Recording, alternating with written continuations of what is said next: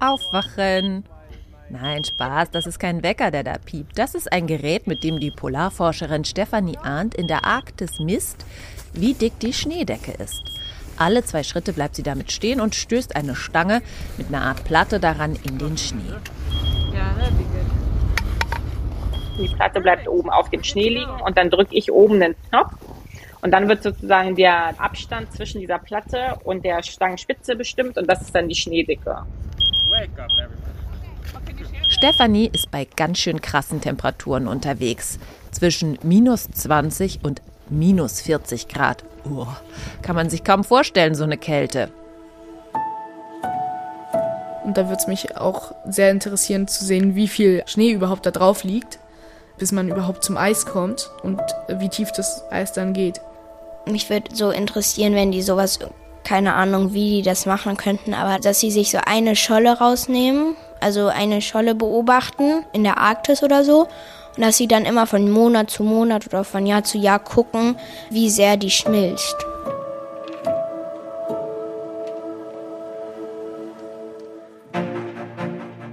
Forschung in Eis und Schnee und vor allem mit Eis und Schnee, Luft und Wasser.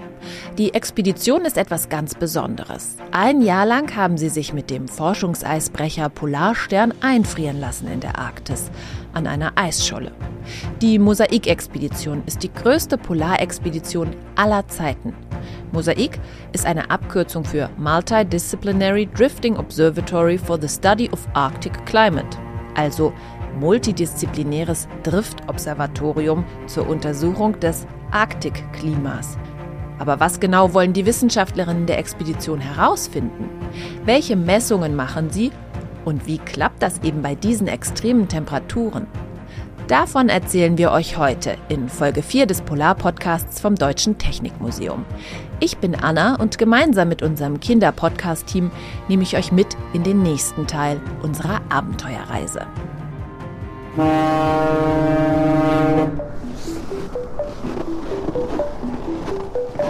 Auf dünnem Eis. Der Polar-Podcast für Kinder.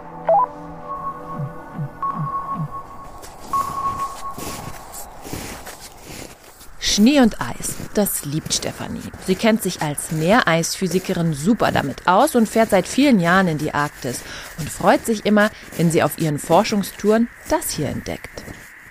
Mein absolutes Lieblingsschneekristall ist der sogenannte Tiefenreif.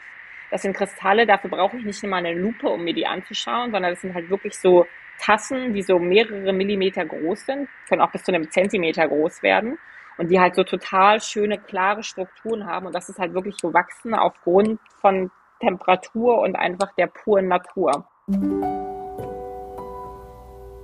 Ein Zentimeter große Schneekristalle, größer als ein Fingernagel. Die sehen echt wunderschön aus. Stefanie weiß aber auch aus Erfahrung, sie muss aufpassen, wenn sie draußen in Eis und Schnee unterwegs ist. Die Scholle bewegt sich, das Eis kann aufbrechen. Dann können die Eisplatten auf dem arktischen Ozean auseinanderdriften. Die Eisplatten können sich aber auch zusammenschieben und so Hügel bilden, die Presseisrücken. Was die für eine zerstörerische Kraft haben, das könnt ihr in der zweiten Folge unseres Podcasts hören. Das aufbrechende Eis ist nicht nur für die PolarforscherInnen eine Gefahr, sondern auch für ihre Messstationen und Versuchsaufbauten. Logbuch 8. Februar 2020 Kilometer 4680 Nur wenige Tage später hat das System keine Daten mehr gesendet und wir sind zur Fehlerbehebung wieder zur Station zurückgekehrt. Wir hatten die Hoffnung, lediglich vereiste Sensoren oder Sender vorzufinden, mussten aber feststellen, dass das Eis das ganze System bei der Bildung eines Presseisrückens zerstört und teilweise eingeschlossen hat. Aber heute scheint das Eis ruhig, also runter vom Forschungsschiff der Polarstern, raus auf die Scholle. Bevor es aber losgehen kann, müssen sich die WissenschaftlerInnen auf der Kommandobrücke abmelden. Dann bekommt jedes Forschungsteam auch eine Eisbärwächterin oder einen Eisbärwächter zugeteilt, die sie immer begleiten, damit die WissenschaftlerInnen sich ganz auf ihre Forschung konzentrieren können. Mit einer Pulka, einer Mischung aus Schlitten und Boot, ziehen sie die Dinge mit, die sie an so einem Tag auf dem Eis brauchen. Ausrüstung, Aufbewahrungsboxen für Proben, aber auch Wechselkleidung. Es geht Richtung Forschungsstadt. So eine richtige Stadt ist es eigentlich nicht, aber überall auf der Eisscholle verteilt stehen Zelte und Hütten. Darin sind die Messgeräte untergebracht und in manchen können sich die ForscherInnen auch einfach mal aufwärmen.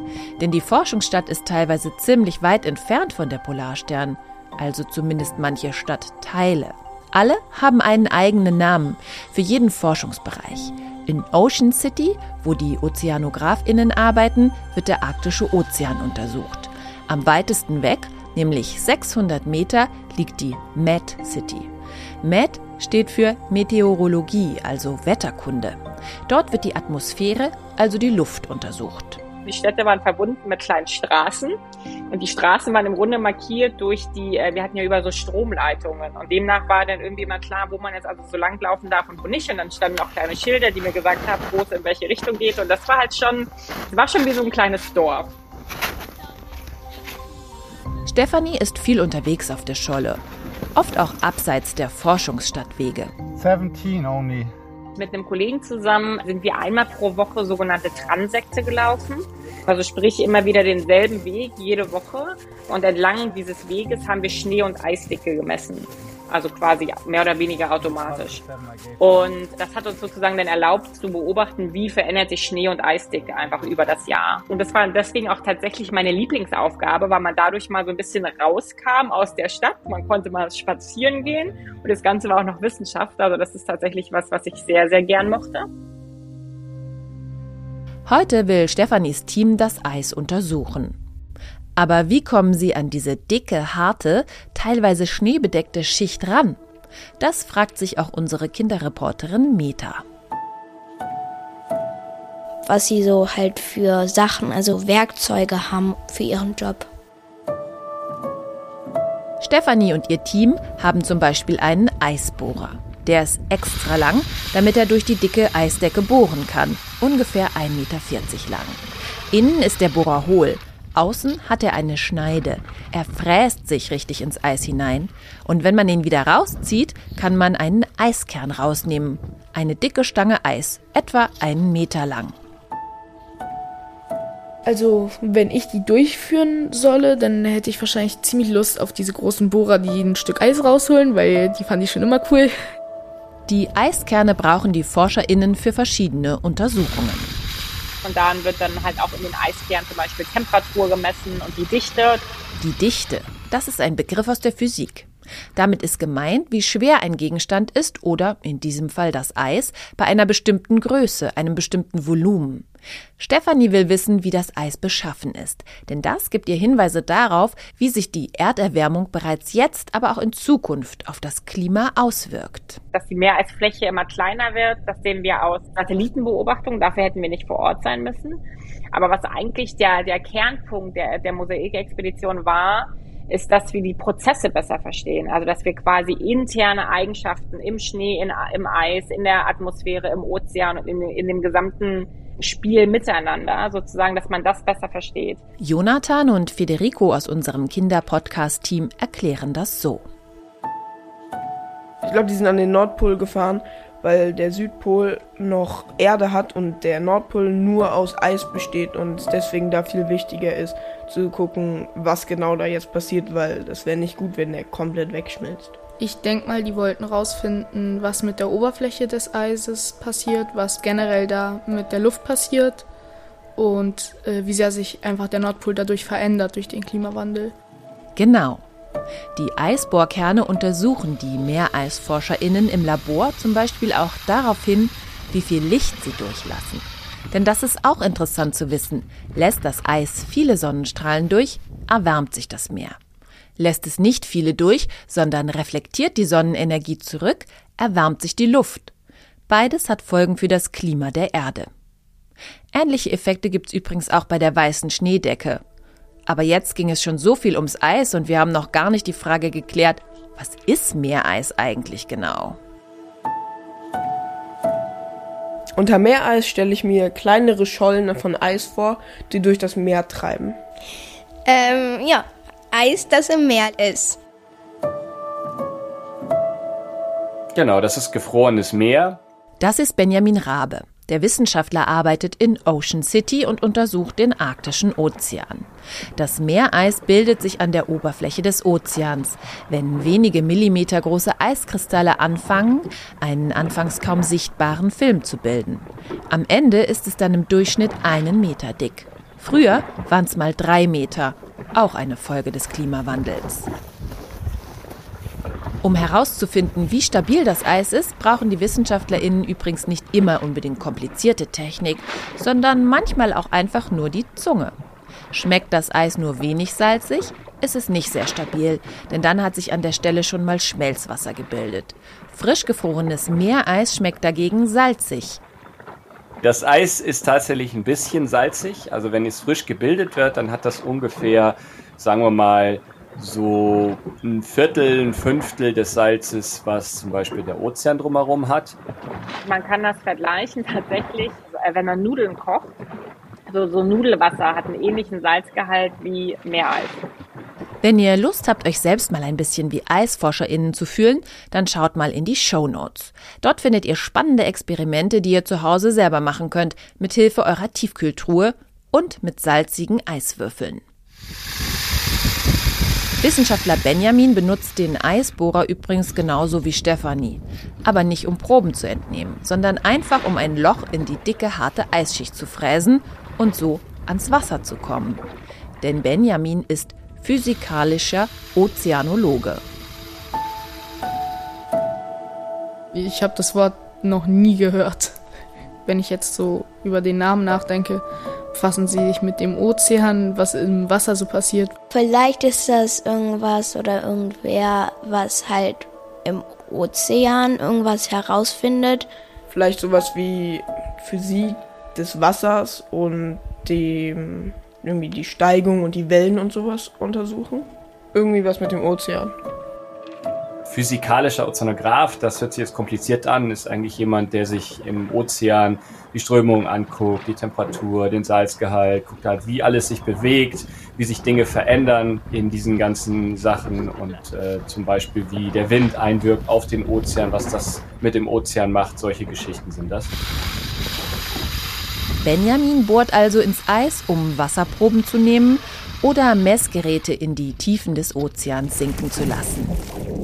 Für ein Gerät braucht er aber ein ziemlich großes Loch, anderthalb mal anderthalb Meter. Und oben drüber steht ein wärmendes Zelt, damit das Loch nicht zufriert. Denn hier lässt Benjamin das Biest zu Wasser. So nennen er und sein Team dieses Unterwasserfahrzeug. Dabei sieht das Biest gar nicht so furchteinflößend aus. Eher ein unspektakulärer Kasten, aber sehr nützlich. Offiziell heißt es übrigens ROV, wir hatten tatsächlich ein äh, sogenanntes äh, ROV, also ROV dabei, der Remotely Operated Vehicle. Das ist also so ein kleiner Roboter, der an der Schnur hängt. Die Schnur ist ein paar hundert Meter lang. Und dieses Gerät kann sich eben mit verschiedenen Propellern sehr gut durch die Wassersäule bewegen. Also auf einem Untersuchungsabschnitt im Ozean von oben nach unten. Unterm Eis kann es Messungen machen, im Wasser kann es Messungen machen, kann sogar einen kleinen Greifarm, um Proben zu nehmen.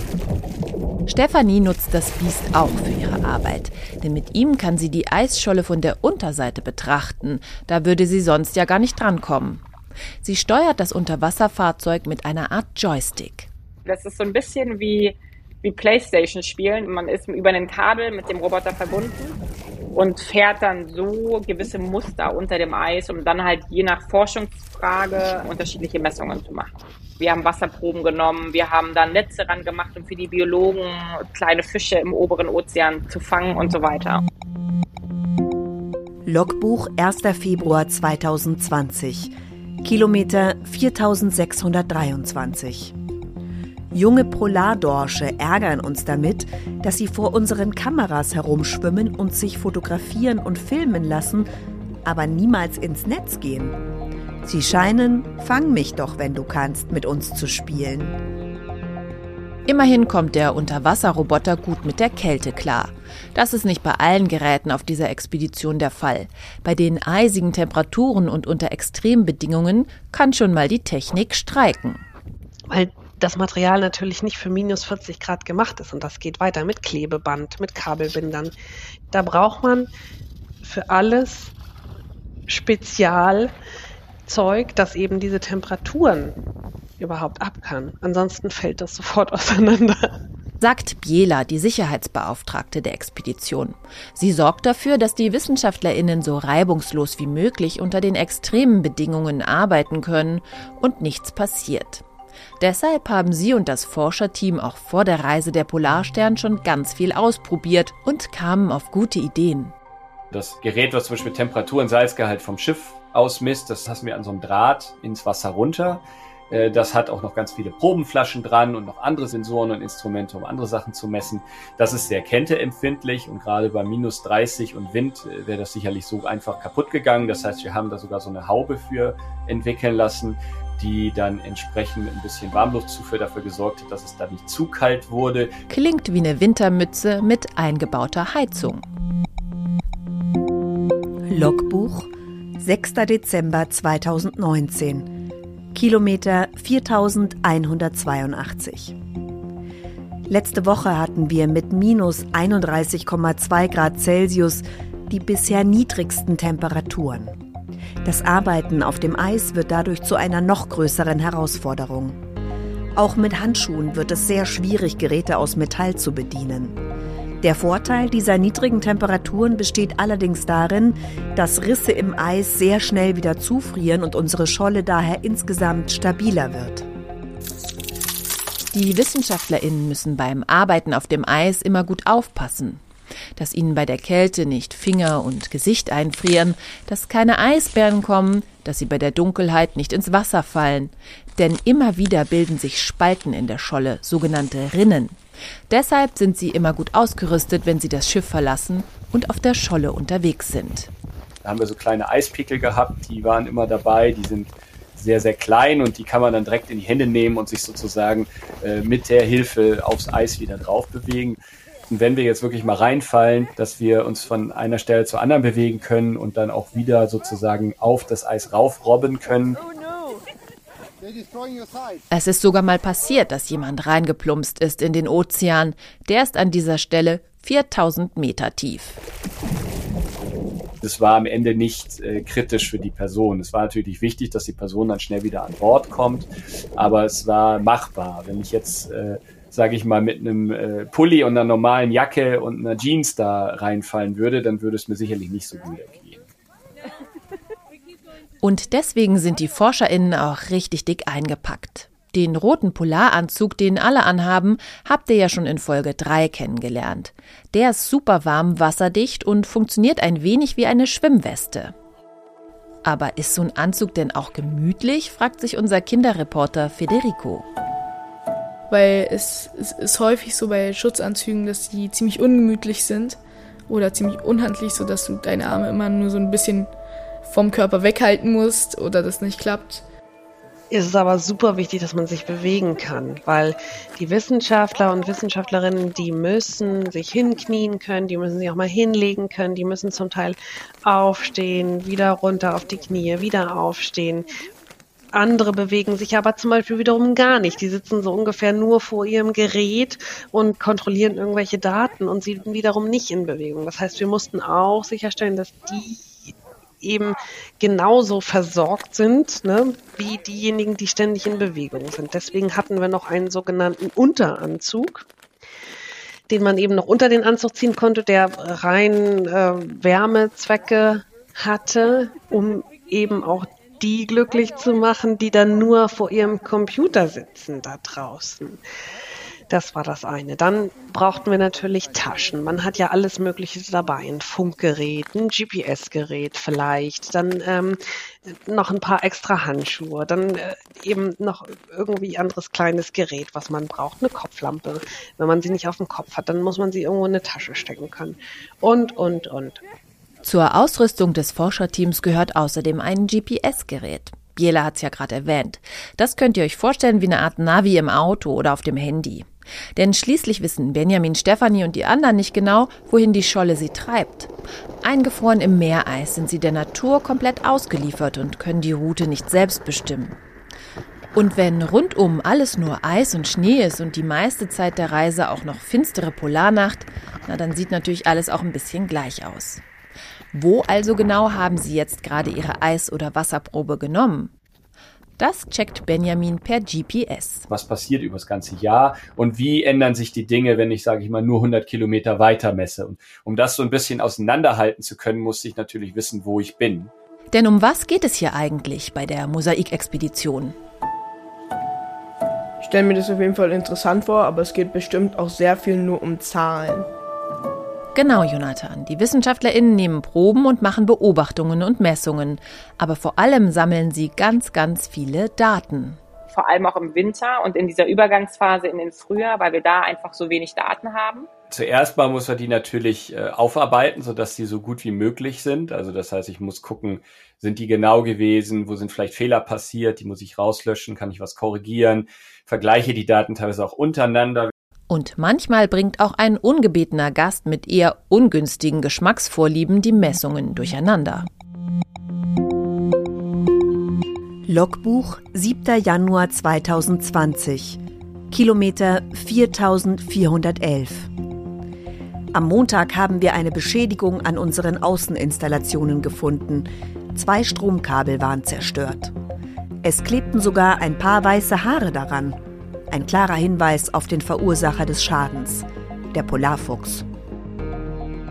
So wird das natürlich nichts mit den Messungen. Aber auch die ForscherInnen müssen übrigens aufpassen, dass sie die richtigen Forschungsergebnisse einholen und nichts verfälschen. Deshalb gibt's klare Regeln auf dem Eis, wie man sich verhalten soll.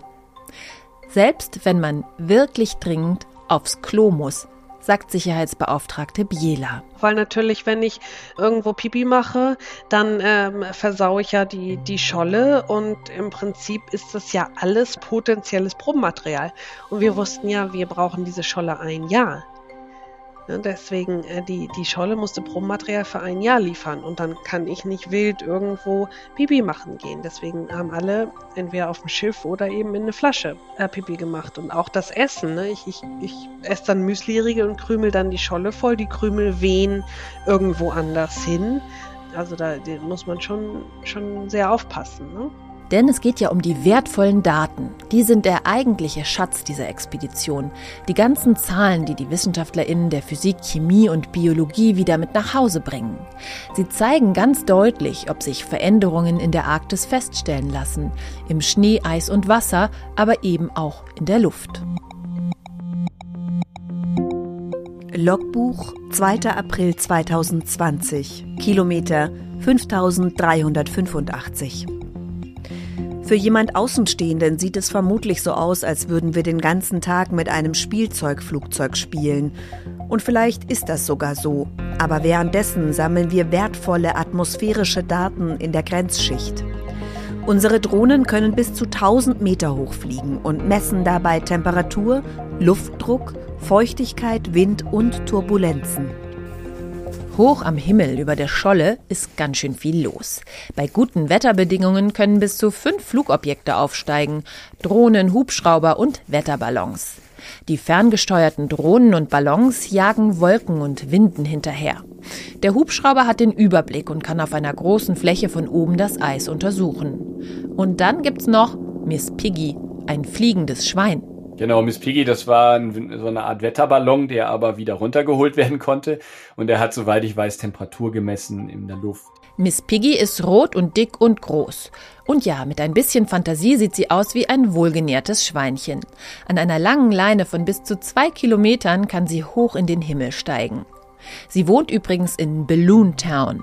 Das sind zwei orangefarbene Zelte in Med City, also dieser Forscherstadt, die den Meteorologen gehört also den Wissenschaftlerinnen, die sich ums Wetter kümmern. Die, die auch vorhersagen können, wann Schnee fällt zum Beispiel. Und für den interessiert sich dann wiederum Stefanie, unsere Meereisphysikerin. Bei Stefanie piept es mal wieder, also ihr Schneedecke-Messgerät. Damit stapft sie wieder durch den Schnee mehrere Stunden lang. Das heißt, man kann sich vielleicht vorstellen, wovon ich dann halt nachts träume, wenn man davon halt so tausend Messungen und mehr macht.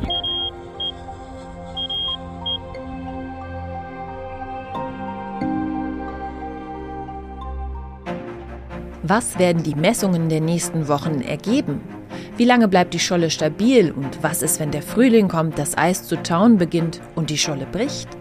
Wann muss die Polarstern wieder zurück Schaffen die WissenschaftlerInnen noch, die Forschungsstadt rechtzeitig abzubauen? Davon erzählen wir euch in der nächsten Folge. Das war Folge 4 von Auf dünnem Eis, dem Polar-Podcast für Kinder. Verpasst keine Folge und abonniert uns direkt auf eurer Lieblings-Podcast-Plattform. Auf dünnem Eis ist ein Podcast des Deutschen Technikmuseums mit freundlicher Unterstützung vom Alfred Wegener Institut. Dieser Podcast ist eine Produktion von Studio 3, Anna Bilger, Vanessa Löwel und Julia Riedhammer.